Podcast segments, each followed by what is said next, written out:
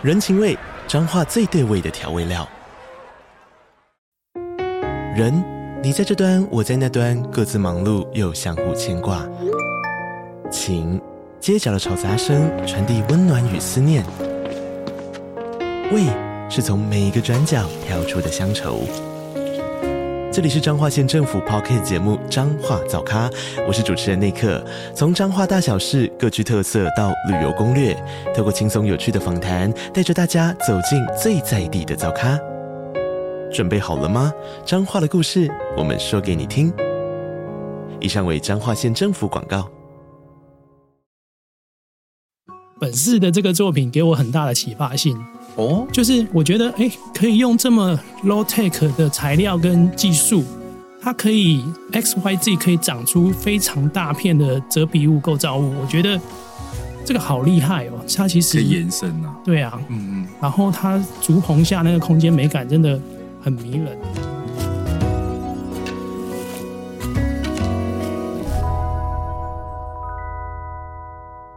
Hello，欢迎再次收听建筑家 Podcast，我是博翔。本周是以圆形结构还有台湾主会共同合作制播的二零二二构筑林铁新锐展专题节目，在二零二二的最后四周，带领听众一起离开城市，乘上阿里山林业铁路，入山探寻以竹子建筑的新可能。在二零二一年中，我们播出了四集构筑林铁新锐专题系列节目，内容是聚焦在让大家了解竹构应用以及竹构设计人才培育计划。来宾群也是以足构专家为主，像是甘明园建筑师许悲贤老师等等。如果对足构还没有基础知识的话，非常推荐大家可以回去搜寻这四集节目来听。而延续这股足构的实验精神，为期三年的足构设计人才培育计划，今年迈入了第二年。二零二二年构竹林铁新锐展再次由陈冠凡技师策划，邀请了七组建筑设计的团队来带出崭新的结构方案。而七组设计师将重新看待街头，挑战如何从构筑中的最微小之处发展出全新的足构设计体验，同时探寻主材的再利用与创生，以及采用新结构手法的可能性。而今年的四集节目，我们将会邀请到车展人跟七组设计团队来分享足构实验还有创作的历程故事。那在上周的第一集节目中，我们邀请到了陈冠凡技师还有嘉伟来聊聊他们的这次的车展的体验，还有他们创作故事。而本周的第二集呢，我们要继续来接下来到的不同的车站，来带给大家两个不一样的作品。那今天我们总共会有三个来宾，那其中两个来宾呢是共同创作了其中的一个作品，那另外一个来宾呢，他们的团队也创作了另外一件作品。那我们逐一的去做介绍。首先呢，我们来介绍的是黄介，黄介建筑师，你好，各位听众，大家好。是，那介二的话是和光街物建筑环境设计的主持建筑师。那他的作品主要是以单栋住宅的建筑为主，几乎每年都有在 TRAA 台湾住宅建筑奖中入围或是获奖。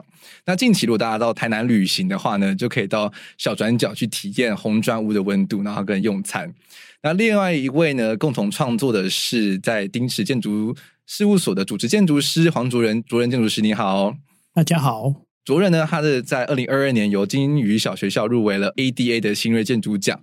那另外呢，位在屏东县竹田乡的义前大和顿悟所，它也是一个让人非常亮眼的作品。那我们今天的第三位来宾呢，是 Verse 杂志号称全台打造本市宇宙的蔡义庭。Hello，大家好。应该很多年轻人，我们听，因为我们听众大部分是以年轻人为主，应该都对于本市空间制作所应该算是非常的。熟知了，因为他的作品，不管像是台北的詹记麻辣火锅的敦南店，或是高雄的孙悟咖啡，甚至像是星宇的航空行销门市，作品分布全台，然后他的风格也非常的独树一格，也引发了就是很多的网美网红去踩点的风潮，然后就是被 Verse 杂志号称说在全台打造本市宇宙。那在节目一开始呢，也不免俗的还是要来邀请三位来宾，就是用三个 Hashtag 来介绍自己。那我们先从接着开始。嗯，好难想哦，暖男，暖男，暖男，对。然后这个是很多人都跟我这样讲。然后和光街物，然后小转角吉祥物，现在都变吉祥物，因为小转角是由你的员工去算经营的嘛，对不对？嗯，所以就自己变得是一个比较像是吉祥物的存在，就是大家如果有去小转角的话，可以顺便去旁边的和光街物去。探探头，对对对，对，看大家有没有认真工作。对，人形立牌可以拍照，这样。哦，我觉得那建筑空间非常的有特色，而且它同时除了用餐之外，它时不时也可以变成是一个展览的空间。对对对，我们将来其实是很希望它变成是一个，诶，分享做讲堂，然后跟大家分享一些跟住宅有关的的议题，或者是主要是住居跟饮食的部分，这样。好的，那我们第二位来宾主任，你们如果是你的三个 hashtag 会怎么介绍自己呢？喜欢爬山，嗯，工作室有养猫，嗯，然后大部分沉默寡言的冷面笑匠，冷面笑匠，哇，那我们这一节目的就是笑点的部分就要靠你 加油了。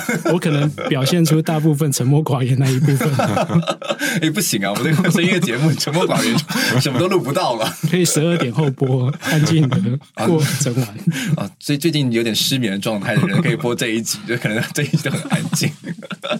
但养猫很有趣哎，是在事务所里面吗？对，它是事务所的吉祥物。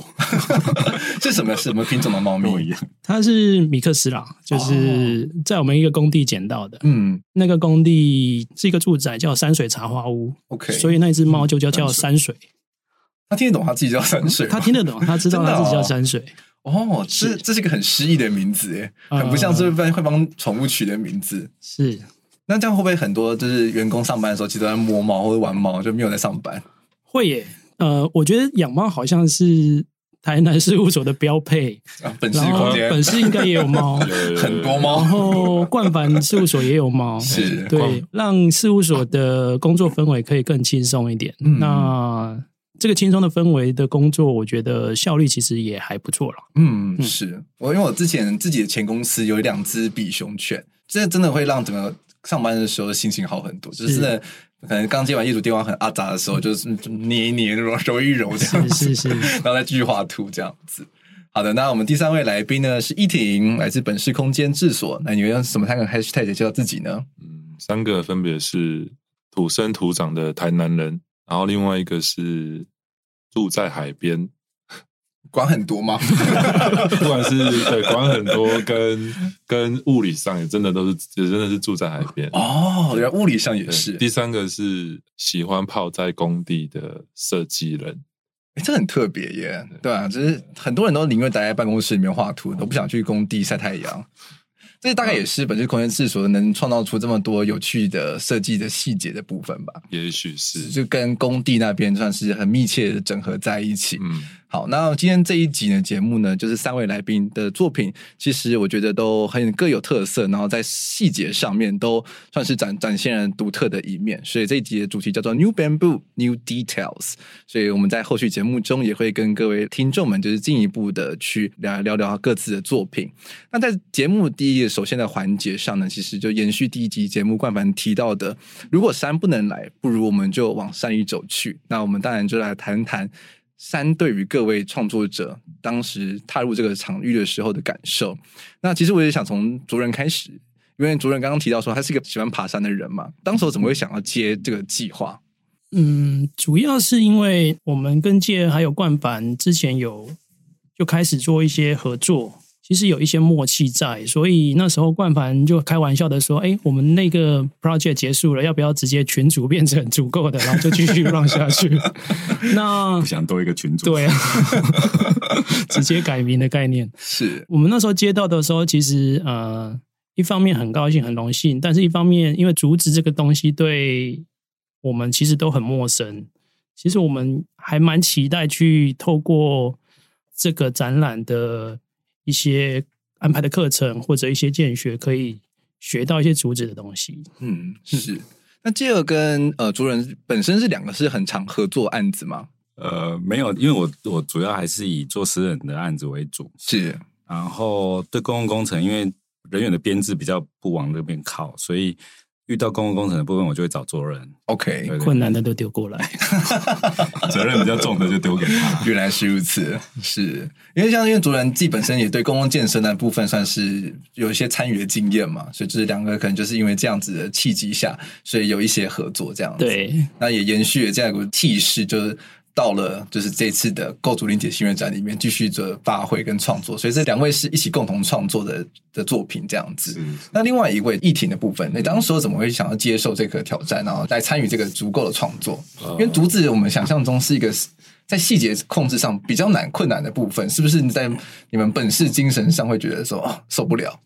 我觉得反而是反过来，因为我们团队，我们虽然是属于比较室内空间的设计事务所，但其实我们事务所里面的大家很多都是建筑系的。是，那这一次的这个构筑临帖，它其实我可以从细节上去做到一些关于建筑的事情。那这件事情就是我们会想要尝试，然后也想要。碰碰看看大家心里面的那个建筑魂，所以这次才会想说要也谢谢冠凡的邀请，那我们有这个机会可以做这个尝试。嗯，是。那其实当时在年今年年初的时候，就是各位就是有乘着板车，然后沿着阿里山林铁来一个就是探寻这片山林的一个旅程嘛。那能不能跟各位听众稍微谈一下，就是你们在这段旅程中的一些感受？就是因为你们去探寻了很多不同的车站，那如何去选定你们最后去选定的位置？那么，请接二来跟我们说说。那一次经验很特别，我拍了很多真的梦幻的照片。这样，我们大概以后都不可能有这样的经验。其实这样一路晃晃晃，我记得我们光是整个路程应该有到三个小时多，应该有。我觉得，因为刚好就是一个选址的过，我觉得这个选址的过程。真的很梦幻，因为唯有这样才能够真的去感受整条林铁。然后，比如说经过竹林啊，然后穿过山洞啊，那个那个感觉跟我们真的坐在火车小火车里面的感觉是有完全不同。那我记得那一天的气候也很特别，就是越往山里面雾气越重，然后哇，这整个就是很梦幻。然后我记得我们其实选址这件事情，因为我们毕竟是一个团队啦，所以其实对于那个选址的。方向其实有有做过一些讨论，但原则上我们主要，因为我发现卓人都是相对来讲比较比较害羞一点的人，所以我们 我们有一个共识，就是越越高越好，比较少人的就好，这样就不太想要那个作品太过于在太多人进出的地方。是那一天去，我记得还有我们同事婉晴，她就是一个。就是很很单纯的小女孩这样，然后她，我记得我们经过水色寮的时候，因为水色寮是一个，我觉得那个那个尺度跟那个聚落的感觉，就人跟自然中间的那个感受跟那个界限，其实我觉得尺度很刚好。然后它刚好是一个大的大弯，所以火车出了山洞跟经过了这个聚落，再进到山洞，刚好就是一个一百八十度。是哦，然后我觉得那个，如果你看那个空拍图啊，哇，觉得是很梦幻。结束了这个旅程，我们自己心里在想说，哎，那对哪一个点最有印象？他跟我讲说，啊，老师，我觉得那个水色疗，那个真的很特别，就是他觉得很像童话里面的那种，因为那时候有起雾。那我就发现，我回头就想说，哎，水色疗是哪一个啊？还忘记了，对。可是我看一下我的手机啊，我们拍到影片的是就是水色寮，就是当他过了那个水色寮，然后开始要进山洞的时候，我就拍了一段很长的影片，这样。是。然后我就我就想，哦，原来这个就是我自己很有感觉的一个车站，所以很快我就跟卓人讲说，嗯，因为卓人那时候他也想了几个，其实这好像是他第二个觉得很不错的，很快我们就达到共识，这样。嗯，对对对，所以因为我和卓人讨论说，哎，那你心目中，因为毕竟是团队嘛，我们还是要尊重一下团队。彼此的意愿，彼此的意愿，知道。所以我发现，哎，他其实把那个水社寮的位置也抬的，其实是好像我是第二个，所以很快他，因为我就先讲先赢，他就说，哦，好啊，那就那就水社寮，主要是责任就丢给他，不想承担这个选址的责任，是。后来我们查了一下水社寮，其实它一个是生态很丰富啊，然后萤火虫也是一个很主要的观光的景点，这样，但是它又不是那么的就不像华智选的那个，其实是更热门的。我觉得我们其实拿捏到一个很很想要有一个适度的人，也不要过多，但是自然的比例跟聚落的那个状态，能够能够带到一点人味，这样大概是这样。看主任有没有补充？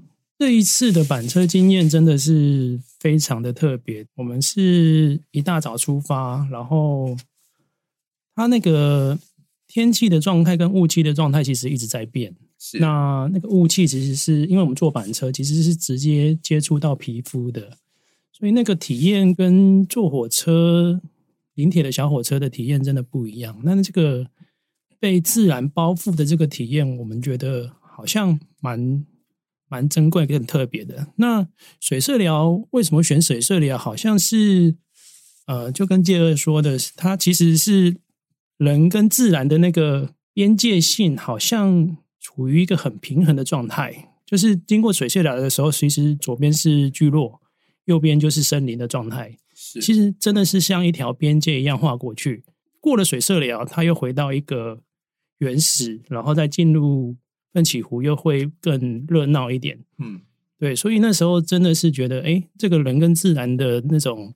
啊，彼此的关系其实不错。我们基地是在一个木平台嘛，那其实已经有一些登山客，嗯，会在那边休息，就在那个平台上等火车、看火车这个事情。我们觉得其实那边好像也有一些实际的休憩机能，好像可以被置入。对，大概就是这些观察，所以。很快的就有共识，就哎，这个点好像不错。嗯，是。那水师寮车站呢，在这次的选点上算是第二高的位置。那现在目前是位在海拔大概是一千一百八十六公尺的地方，所以是相对起来跟城市其实有一段距离了。那从水社寮开始也是正式算是进入到阿里山的山区。那不管是在森林的视野啊，或者是呃自然的之声啊，刚刚刚提到的像是萤火虫等等，就是相对其他车站可能是更加的丰富。那在环境上也非常特殊，大家很值得去找那个空拍。图来看，就是真的是一个一百八十度，一个像像是一个往右边 U 字形的一个状态，然后就一边是森林，一边是村庄。那真的是一个很特别的选择，我觉得在整个空间场域上，我觉得也很算是很很具有呃操作跟玩味的部分。那像接下来回到十字路车站这个部分，那十字路车站其实是这一次的全部七组作品里面最高海拔的一个选址，它的海拔大概是一千五百三十四公尺。那它早期的时候，它其实是算是一个交汇点吧，就是是整个是阿里山林铁路跟平地的，算是一个转换站吗？或者是一个就算一个中途站的位置，呃，可能就是在在当地的有一些商业的部分，就是平地跟古道之间的一个中介点。那这些商业的摊贩的部分，就是可能之前大家可能呃想象中就是真的就是一些比较呃算是速成班吧，就是可能就是大把它组成起来啊，就是能用就好，然后摆几张桌子这样子的的场域。那借由本市的介入之后是，是就这样去给他一个比较不一样的可能性，一个比较诗意的状态这样子。嗯，哎，你所以你自己本身有去过现场吗？当然啦，所以你是后来设计的过程之中去过，还是说是对，然后再去做一些基地调查的方面？嗯，因为毕竟你们是要去当地的摊贩去，算是有进一步的互动嘛，就跟其他所有作品是处在一个可能是空地啊，或是公家用地的状态不太一样，嗯，所以你们是实际上要去跟摊贩沟通说，哎，你们这段时间能不能就去旁边这样，应该是说那个摊贩可能就是因为他们的硬体设施也不太好，所以他们其实也不在那边摆摊贩。然后那、嗯、然后那块地其实原本也是林铁自己的一块地，他只是想说哦，把它活化再利用。嗯，那十字村这个地方，它其实不是只有商业而已，哦、呃，还是有蛮多的居民是住在那边，而且刚好我觉得刚好就是围绕在我们的。基地的旁边，嗯，那白天有游客，有人卖东西，晚上只剩下居民。那居民如果说这个地方它不是只有白天可以使用，那晚上也是一个聊天打屁的地方的话，嗯，那是不是也就很好？然后居民也不会对于这样子的一个摊贩产生太多的排斥感，会觉得说，哦，这边是一个有向心力的一个地方。嗯那所以说，我们就是从这个角度开始去发展这个案子。嗯哼，其实就有点像是呃，出了火车站之后，可能很多人那种戏剧里面会看到印象，就是什么车站外有个大榕树，然后榕树底下就会有很多。摊贩啊，或者是会有一些就是村民聚集。其实有，我觉得这次的作品也有有一点像那样子的概念，就是在呃火车站的外面去塑造出一片人工人造的竹林。那这个竹林它可以同时是摊贩做使用，然后晚上的时候其实也可以变成是社区里民的一些活动的场域，这样子，蛮有趣的，蛮有趣的。那反观介二跟卓人的这个作品的话。就是很大胆了，就是不管是在空间的场域上，或者是结构的形式上，我觉得大家对于足够的想象，我觉得算是更进一步的突破。就尤其是结构的上面，就是你们好像是让它是一个悬浮的状态，能不能跟我们大家提一下，就是你们当时候为什么在这个地点上会想要去做这样子的一个大胆的尝试呢？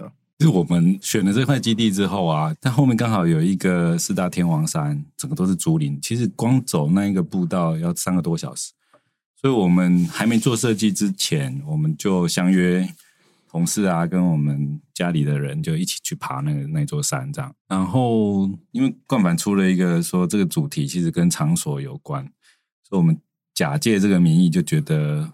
好像是可以先有一趟去了解这块基地，然后甚至后面的这个这个自然的关系，这样。所以在爬的过程，其实我拍了很多照片，然后卓人后来回来就在跟我讲说，因为他觉得那个竹子倒下来这件事情好像蛮有趣的，就是因为我们就随便乱乱想，然后他突然就讲到这件事情，然后就觉得，诶，自然里面好像有很多东西，其实它一直都在演替跟生灭的过程，可是。这个倒下来的动作，它也没有特别有什么样的接头啊，或者是，但它就呈现一个结构稳定的状态。我们就觉得这一点还蛮有趣的。上次跟甘明元建筑师提到这件事情，他就笑我们啊，他就说，其实人家看到那个竹子倒下来都觉得很头痛，就是要把它清掉。我说只有你们这种脑袋才会觉得那个东西是有趣的，是对。然后后来想想，我们也觉得说，诶，如果真的可以这样子呈现一种稳定的状态，好像是。对竹子来讲，我们就觉得它是另外一种这个生态的，或者是生命的另外一种呈现的方式。大家可能觉得那竹子倒下来就已经是死亡，其实有可能是一个重新的开始。嗯，所以我们就从这个当做是出发点，然后因为又很希望能够跟场所有连接，所以刚那个基地的平台后面就是整片的竹林，所以当初就在想说，哎，如果有一些竹子刚好倒下来，然后就变成是一个。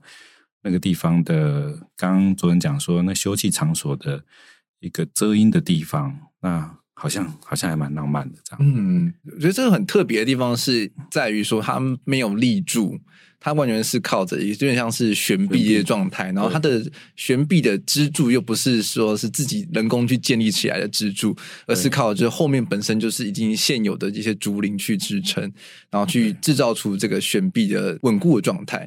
其实这之间也算是有很多，不管是结构力学上的挑战等等的，因为毕竟它不是一个完完全全靠人工去控制的部分，其实有很多是靠着现场的状态去处理。应该说，大部分都是失控的状态。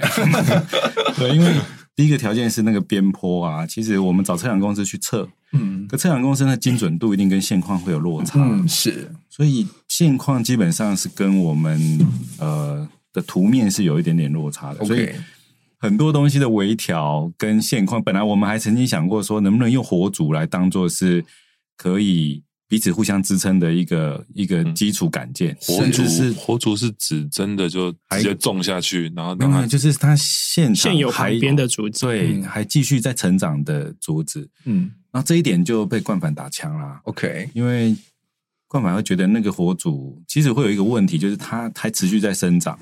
所以有可能会影响到这个接接点的部分的变动性哦，对，okay. 所以但我们后来我们还是没有放弃的，就是我们还是能够，就虽然它不是主要的结构，可是我们还是希望能够，哎，大家彼此能够靠着这种彼此的帮忙，然后能够支撑这样。其实我每次讲这件事情都觉得有一点点有趣啦，就是所有的东西都完全在变动的状态，嗯，然后地形不一样啊，然后弄上去的这个东西跟我们当初的模型也不同。我和卓人就是现场。一个人在下面，然后一个人在上面，然后说：“哎，这样可以吗？可以吗？下一点啊、哦，再再下一点，好，那就这样。就所有的东西都是我们两个这样子在沟通沟通，然后就所以有可能是一个很多错误，然后累积出来的一个一个稳定的状态，这样这还蛮有趣的。哇，所以其实就是很多是现场你们本身自己建筑师就是下去去现场调控的，对，就完全是一个随机的成果这样子。那卓人为什么会当时会想要用这样的方式去操作？主要的起源还是我们的那几次啊，基地敞开的时候去爬了那一座山。呃，虽然我有在爬山，但竹林的山好像比较少见。嗯，是大部分是针叶或阔叶林，所以竹林倒下来那个事情造成的空间感，我们觉得好像就是一个自然界在编织的状态。嗯，那这个编织的概念，其实我觉得一直都有在我们整个设计从开始找到这编织或者那个。竹子倒下来的空间感，其实都一直好像在回应编织这个事情。那我们其实也有想过，哎，要不要就真的做出一堆竹子倒在木平台上？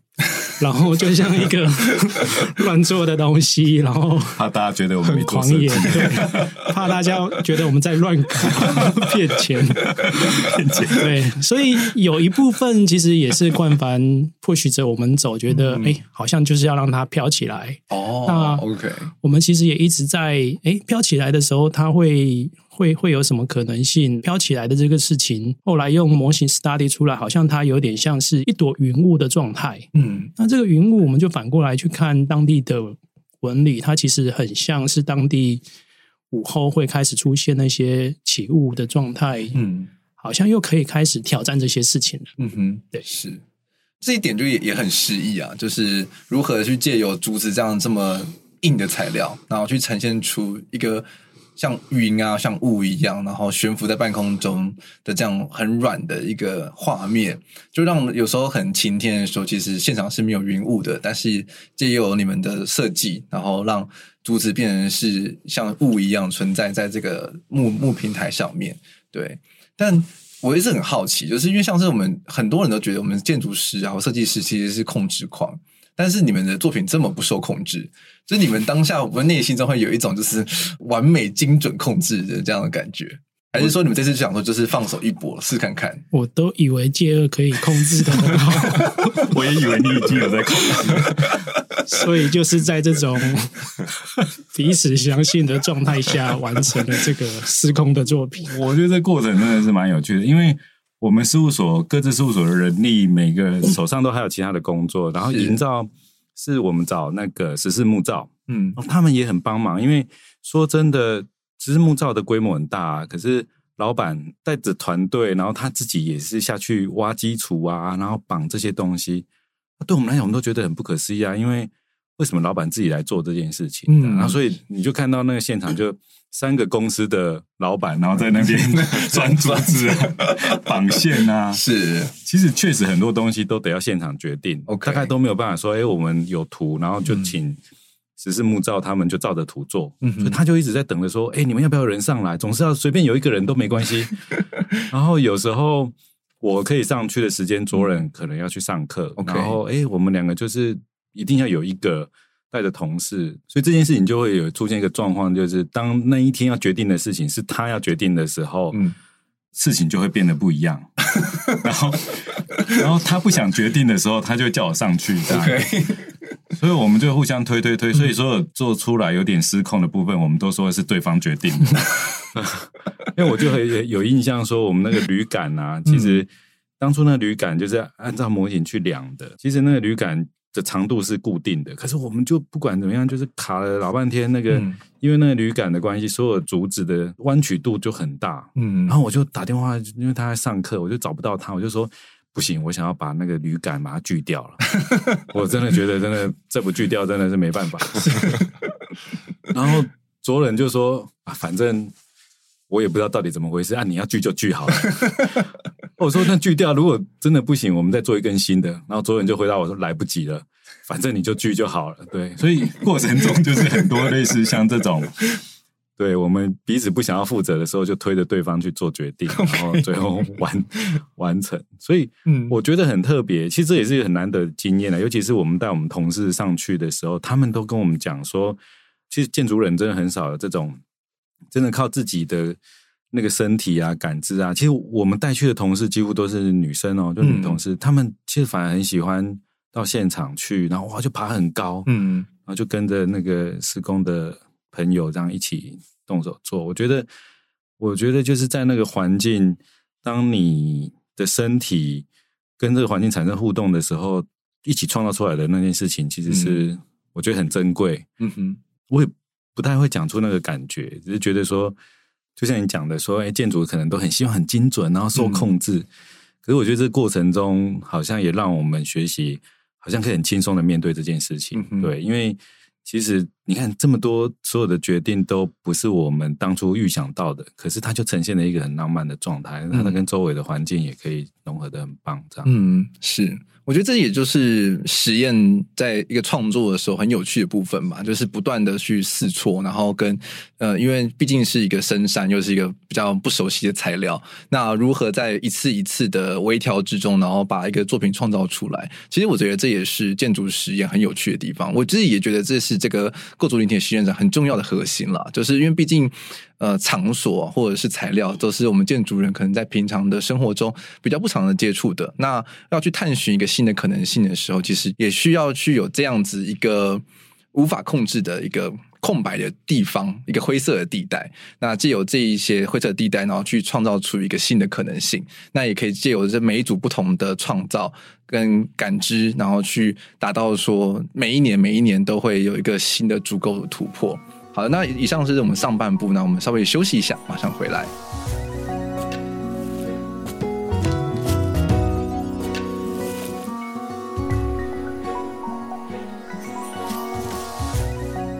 好，欢迎再次回到建筑家 Podcast，我是博翔。那我们上半部的节目呢，我们与来宾了解了就各自的选址的原因，还有他们就是借由这些现场的感知，如何去导出他们的设计的发想。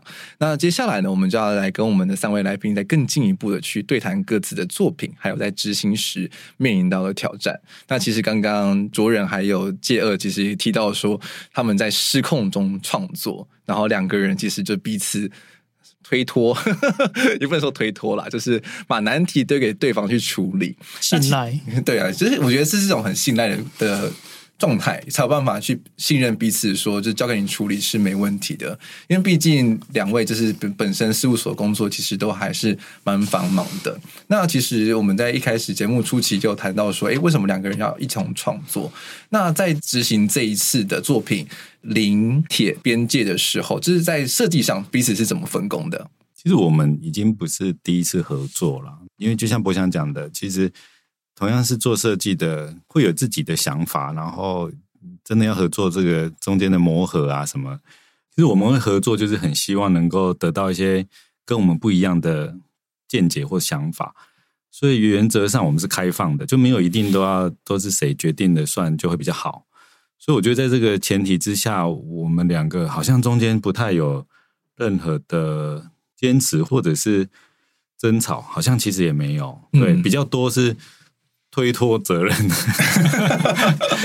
就是有点不太想要去面对的事情，就请对方来帮忙。因为其实这个出发点反而是比较希望对方能够提出一些跟自己原本想法不同的，然后可以可以一起讨论的过程。嗯。其实我觉得这蛮难难能可贵的，因为我们在从大学时期开始，其实我觉得我们建筑的教育上很少有这种团体合作的的状态，很多时候都是自己做设计，我们很习惯去自己去主导 everything，就是一切都是我们掌控一切这样子。但是如果两个设计者要同时去呃一同合作的时候，就可能常听到的故事就是一个人主导一切，然后另外一个人摆烂这样子。那好奇就是这次这次的合作上有没有一些分歧状况吗？我觉得我跟介二好像都不是很坚持一定要长成自己样子设计的人，嗯。然后这次的合作上，我其实也期待不要长得太钉子或太和光，嗯。对，所以这样的前提下，其实我们有任何想法，其实不会说，哎。不好意思丢出来或怎么样，只要有任何看到什么会觉得，哎、嗯，这个好像有点机会，双方都会丢东西。那继而可能会提出一些，哎、嗯，他觉得会有什么样的发展或限制？那其实大家好像可以在这个脉络下一直被讨论下去。所以我们的合作真的还蛮顺的，然后都是一直是一种还蛮聚焦善意的讨论。嗯，对，是。因为毕竟两个人都是同时在处理这个自己本身比较不熟悉的材料，那我觉得在弹性空间比较大的一个设设计的状态，所以就可以就彼此都保留一些弹性去接纳一些新的事物，就一起去挑战竹子的这个新的可能性。对，那我有点想问问看，像奕霆，就是本身因为本是很擅长去处理细部嘛。那在这次的作品之中，其实我们刚刚在前半段的节目中有提到说，他们是用竹子去改造，就是摊贩，然后甚至是去创造出一个呃社区大众可以集会的场所。那我在你们的设计的论述里面看到说，你们尝试的是用散落竹的垂直杆件去创造出一种好像步行在竹林中的感觉。那在细节成构的呈现上的时候，是不是有面临到了一些挑战？因为我记得你们好的作品好像是。全部里面最晚完成的，呃，是没有错。我想要讲一下关于这个案子，呃，关于山上的几个案子，我觉得作品都有大概有一个共识，就是怎么样不污染这片自然。那不污染这片自然，然后像是呃，接二丁词组，他们选择用一个最自然的方式去做它。那我们那边虽然说它没有靠山，它是靠在。啊、可能某一个居民的铁皮屋的旁边，那可是那里的整个的氛围其实还是一个很美好的。那我们要怎么样去做一个东西来不突兀，然后不矫情？所以说，其实东西必须要真实。那真实这件事情，可能某种方面就是看这一个竹子我们使用的材料。那竹子它其实是一个最接近人类加工产物长出来的东西，它天生就是一个管，然后它还有竹节，就是每一个管每管之间都是封闭的。是这件事情，它不只是外层有自己的保护层，它内层也有自己的保护层。那它就是一个好像已经是被半加工过的一个东西。那所以说，这个东西其实也是后来一直做才会有这些体悟。那这样子的体悟，就是会变成是说，我们就来看看说，这样子要怎么样从它的这些特性来做这个案子，是最大的挑战。所以变成说，你们初期反而是是先去了解，然后去学习说，到底有哪一些竹子的工艺可以去使用。是，嗯、是，所以说我们那时候怎么研究，就是其实就是抓了一把竹凳来，就这样在那边看。看看看，哦，它上面其实有很美妙的功法，嗯，就是漂亮的功法。嗯、然后查了之后，原来这是台湾才会有的工艺，就是那个珠包管工艺，是对啊。然后，所以我们就想说，用这样子的一个手法来去。想办法呈现在我们的案子里面。嗯哼，对。刚刚第一集节目中其实有提到珠包管，哦、对，就是呃，嘉伟的作品，它其实也有使用到部分是使用到珠包管的的结构。那其实本是这这边的话，在前期的提案的时候，其实有想要大量的去使用珠包管去做，就是竹子的结合，然后尽量去不要去使用到像钉子啊或者其他的就金属构件去组合它。对，对，然后另外一个层面是，嗯。竹保管适合，应应该是说我们在这个案子前面有提到说，想要竹林，就是其实就是想要让竹子它不要变粗，不要离开人的尺度这件事情。嗯、那在这种大约直径四公分左右的竹子，我们应该要怎么样做？然后刚好竹包管也顶多就是四公分左右的竹子可以。可以做。那从这个工法开始，它其实也切体，然后也符合我们对于尺度的的的那个感觉。嗯，是。其实我觉得你们的作品可以拆成有几个部分，就是在地车除了是地面，然后往上长起来的，就是只要四四四面散落的这个垂直的柱子之外，那在上面的话，你们在竹棚架的部分的话，其实如果用一个。大家可能想象得到的东西的话，可能像是无限复制的，就是竹凳嘛，漂浮在空中的这样的感觉。对，对，然后所以就是这些用竹凳去组成的一个行架悬浮在空中呢，就是形成了就是你们这个你们这个摊贩区或者是你们这个呃就是休息区的一个屋顶的这样子棚架。那在执行上的话是，是会不会是很很困难啊？因为像是竹椅，就是它可能就是一个很单元的构件，但是你要把它去组成一个很大的面的时候，是不是难度就提高了？的确，因为竹包管这工法需要是竹艺的师傅，那它其实跟所谓我们的比较偏向建筑的工班的秋楼、因为秋楼不太一样。那所以说，我要我想要做竹包馆，可是我又想要盖房子，那我们的角色其实就是在这里面去做协调跟分配。是，所以说我们怎么样让一个竹包馆变成一一百多个竹包馆上面，其实就是我们有九成都是在山下就都预组好，嗯，那最后才一起上山上上去做。所以说难的部分不是在基地，是在前面的计划，然后什么事情都要控制。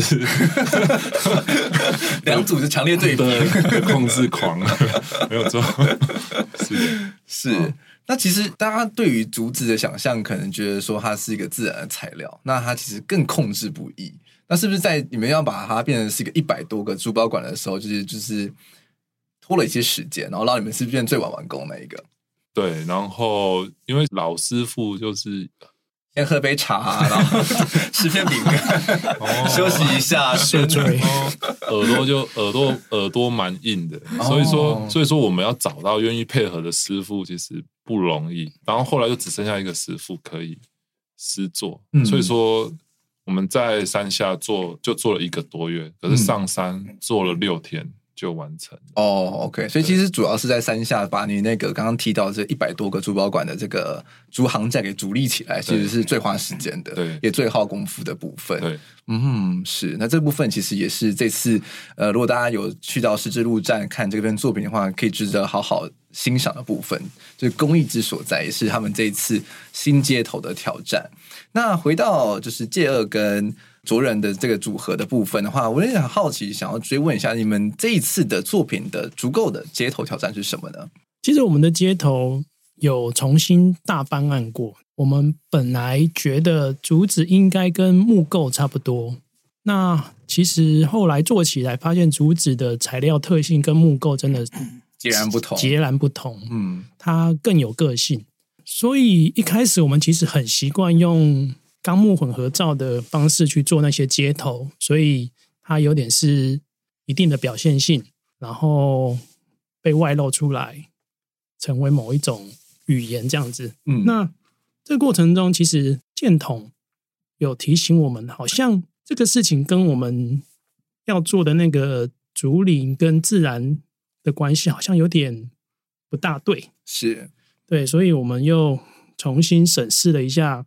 自己的接头，那介二有提醒说，哎，其实竹子倒下来那个事情其实是没有接头的，是，那它其实就是靠竹子的摩擦力就卡在那边，所以我们后来的调整其实是把那个接头那个事情尽量用竹子的事情把它弱化，露出一点点铁件或锁点，大概就是四种 type，然后去做所有的接头那个事情，它还是回到我们有点像是。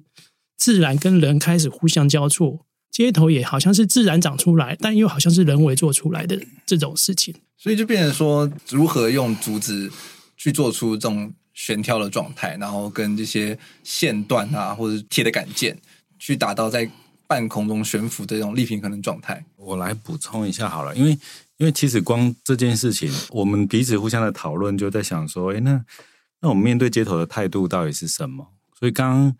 其实卓人有提到说，我一直觉得说，我们从不管是爬山的过程啊，或者是我们身体在在竹林里面工作的时候，就有很多疑问，因为我们其实太熟悉人造的构造物，嗯，然后去处理那些所谓要做出很漂亮的细节跟接头，可你就发现，其实像竹子会长得那么高啊，它们其实地下茎是全部都绑在一起的，嗯哼。那虽然是看不到，可那个是它能够垂直生长很重要的一个因素。然后，整个竹子在汰换的过程，或整个自然界在处理这个事情的时候，他们都会有一点互相彼此依靠，也彼此帮忙。然后去支撑对方。我觉得这件事情其实是很有意思。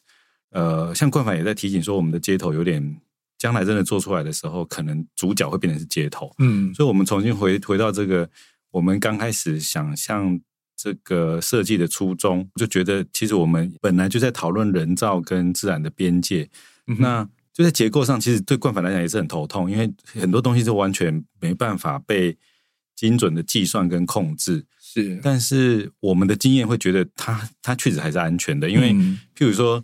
那个悬臂的状态，我们做了很多所谓的静不定哦，那那静不定真的很很专业上的。可简单的讲，就是其实也许一张桌子三个角就可以让它稳定，可是我们做出别的动作，让它多了很多的保险值。举例来讲，譬如说这个悬臂的动作，虽然是单独悬臂两个点就可以悬臂，嗯、可是每一只悬臂互相之间又能够互相帮忙。然后它的基础也会因为，呃，有的部分我们，比如说我们可能绑在一个地方，有的是支撑，因为在结构上最大的问题跟接头其实就在基础，因为它完全没有往下挖。本来冠反就结构这边的建议是希望能够每一个点都要能够至少有一吨的重量能够压住，因为每一根悬臂基本上就是需要抗所谓的风力的上升力跟它的重力这样，是，所以。光这一点，现场施工就出现了很多问题。然后我们甚至还想说，哎，我有没有可能可以局部用石头来压，而局部我跟地下筋绑在一起，嗯哼，或者是局部我用打地锚的方式去拉。如果今天发生什么状况，总有一个会帮上忙，那它就会变成一个安全的状态，这样。哦，OK。所以我后来就觉得说，哎，像我们团队一样啦，说真的，我们也都是互相帮忙，然后互相去支撑彼此。那整个结构也会透过自然界我们对自然的理解，嗯、然后来呈现说，可能很很难计算，真的要计算很难计算，嗯、哼因为没有那么干净。可是我们确实是知道大家彼此是依靠的，然后它其实是呈现一个稳定的状态。嗯哼，所以这件作品有办法被成立出来，其实我觉得也是两位多年来的经验的累积。呃，可能在操作的感觉上。然后或者是在操作的手法上去加了很多道保险，让这件作品虽然说是一个看起来静不定的状态，但是又可以很稳定的去悬浮在水社寮站的这个平台上面，然后去呈现出一个很诗意的画面。这个是世界上很好玩，然后很挑战的地方。大家都以为就是结构盖起来就是一定要很稳定，然后就是一切都要计算妥当。但是其实，在尝试一个新的可能性的时候，或许这也是一个新的捷径。嗯。那经过这一次的就是足够的经验之后，你觉得竹子在未来还有什么样的创新的可能性？那我首先想要先问的是一婷，嗯，我觉得不知道，觉得自己好像没有那个资格来回答这么这么这么高大上高大上的问题，对，那么高大上的问题。嗯、可是我觉得大家对竹子的确既熟悉又陌生，很常碰到竹子，可是你又很少。想说要拿竹子来做事情，那我觉得通过这次的经验，我觉得我喜欢竹子了。哦，那也是一个很成功的状态啊！是，或许哪一天就可以在你们的本世宇宙中看到，就是有竹子去呈现在一个新的商商场的空间，或者是呃商业的空间里面。希望，希望，希望有这个机会可以对啊。然后，因为竹子又更适合在室内被呈现，那也希望真的有机会可以。再摸摸摸摸它，这样子、嗯、是好。那第二呢？像我们一般我自己的业务啦，其实主要都还是以雅西为主，因为像住宅，我不晓得为什么，因为每次在台湾呢、啊，我觉得大家普遍对于那个可能是对于这土地的那种不安全感，还是怎么样，就是对于东西会坏这件事情，其实是很很。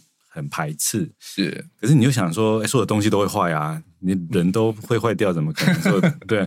可是当你在跟他讨论说，哎，我们要不要用木构造？嗯，其实一般的业主都说，哎，那会不会坏？哦，那或者是说，哎，它能够撑多久？是。那要怎么维护？就很希望能够做出一个永久都不要维护，然后也不会坏的东西，这样。嗯、所以我觉得，以我们目前的业务，好像常常遇到一个困难，就是很难。有一些自然的材料能够进到住宅里面，可是你要想想看，你看台湾早期地宫啊、厝啊，嗯、或者是一些木构造，其实都能够保存很久。是，我像小转角，它里面其实都木构造，都九十五年了。嗯，硬是要打一下广告。对啊，所以我觉得它反而是很适合台湾，因为它就是这个土地生长出来的东西，就一定就很适合。对我，我曾经跟成大的一个老师在讨论那个碳足迹啊，嗯，我就说，其实我们可以，因为竹子生生生长速度很快，五年六年就可以成材，大概就可以变成是一个建材。是，那也许我们要盖房子的时候，比如说，哎，我小孩出生了，我为了要帮他盖一个房子，我就先种一片竹林，嗯哼，然后等小孩子长大之后，我就拿这片竹林开始盖一个房子，嗯，所以那碳足迹完全就是在那里啊，那对啊，嗯。真的，小孩子也长大了，然后也搬离开了，那他就恢复到这个土地上。嗯哼，哎，那不就是一个最最完美的状态？这样，嗯，因为像我和卓人一起合作的小琉球的案子，也因为有这个团队跟冠凡的帮忙，我们就比较有勇气去挑战木构造。嗯，是对啊，因为看我做私人住宅好像没有这个机会。嗯哼，然后这一次的组构这件事情，我们很乐意参与，就是因为。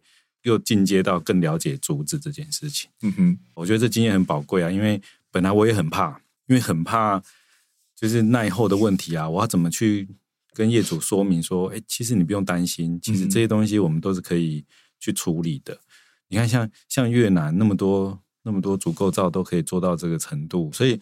我觉得将来那个可能性还是很很高啦。嗯，对对对，是。我觉得可以带业主们去那个嘉义制裁所那边看看，看我们二零二零一年做的作品，现在都还竖立在那边哦，就站的好好的，真的真的。对啊，其实我觉得这也是很有信心。很多业主的很多台湾人的观念需要翻转了，甚至说用钢筋混凝土盖的房子，它都不可能都站一辈子。我们现在很多人会很诟病说城市看起来很很脏很乱，那很大一部分也是因为其实。也是要维护啊，瓷砖会掉啊，混凝土会脏啊，所以它其实都是要经过积极的维护之后，它才才有办法可以保持很久，保持的很好。对啊，但是我想要补补充一个，就是我们关于本市的一个观点，嗯、就是说东西会旧会坏。我们本市的主持人何培他他说的就是时间，它其实就是最难买到的加工表面的东西。那我觉得时间这个东西好像是。啊、呃，如果我们去想象这件事情，这件事情要二十年，它才能够变成这样子旧旧的状态的时候，我们就可能不觉得它旧，而是它是一种美。嗯嗯，对，嗯，我很同意，这也大概也是台南市这么迷人的原因吧。好，那最后的卓人呢？其实做完这个案子以后，我们其实有在想，哎，使用足够造的这个能量可不可以延续？那其实有请教了。干建筑师请教了冠帆，好像在公共工程上目前其实有蛮大的难度，所以反而是室内或私人案也许有一些机会。是对，所以我觉得这个部分可能要从整个产业结构来让它继续走一步，让这个能量可以延续啦。那我我觉得现在。冠凡或者建改社或竹会，台湾竹会在努力的，其实就是朝这个方向。然后这一次我有跟介二说，就是不是客套话，是本市的这个作品给我很大的启发性哦。就是我觉得，哎，可以用这么 low tech 的材料跟技术，它可以 X Y Z 可以长出非常大片的遮蔽物构造物。我觉得这个好厉害哦，它其实可以延伸啊，对啊，嗯嗯。然后它竹棚下那个空间美感真的。很迷人，嗯，是。对，第二个事情，我觉得我们去南投竹山的时候，它其实有很多那种茶几，嗯嗯，是靠竹片去压成的集成材。是。然后这次的呃，Russell 好像也是类似这样的概念。是，没错。我们其实在想，哎，这个东西，嗯，有没有可能这种集成材的概念，竹的集成材有没有可能成为一个足够结构的产业？这个部分好像台湾一直都没有被发展起来，我不晓得为什么。嗯哼，反而好像中国很多这种逐级成材的东西，是我觉得一部分也是因为我们现在跟竹子距离很远了。那我们也是借由这次呃构筑林铁新锐展，其实一步一步的去重新去把资源找回来，重新把技术找回来。那我们也是希望说，借由这样子每一次不同的实验之后，其实七组的团队就是七组的不同的结果嘛。所以其实借由这样七组的实验之后，每个团队可以看到彼此的作品，然后看看彼此是用什么样的技法或工法或工艺去呈现出不一样的设计的呈现。我觉得这也是彼此切磋。磨练一个很好的养分。对，所以也很希望说，大家听众们在听完这系列节目之后，都可以上山去看看这七组作品，甚至在二零二一年的另外六组作品，借由在不同作品中去构想出未来一个低碳排的城市有一个什么样的新的可能。好的，在节目的最后，当然也要再次的推广二零二二构筑林铁新锐展。那今年的展期呢，已经从十月三十号开始，实体展区这个很散布在阿里山的。林业铁路的沿线，包含像是北门站、竹溪站。梨园寮站、水社寮站，还有石之路站。那如果想要现在城市中去看足够的模型，这样再上山的话，足够模型展呢，现在也为在嘉义的制裁所园区手边工厂里面做展出。欢迎大家到嘉义市旅行，顺便看看这些足够的新可能。好的，那我们节目最后再次谢谢三位来宾来到我们节目中，跟大家分享这么多有趣的足够创作故事。谢谢三位，谢谢。嗯，好，我们下周一见，拜拜。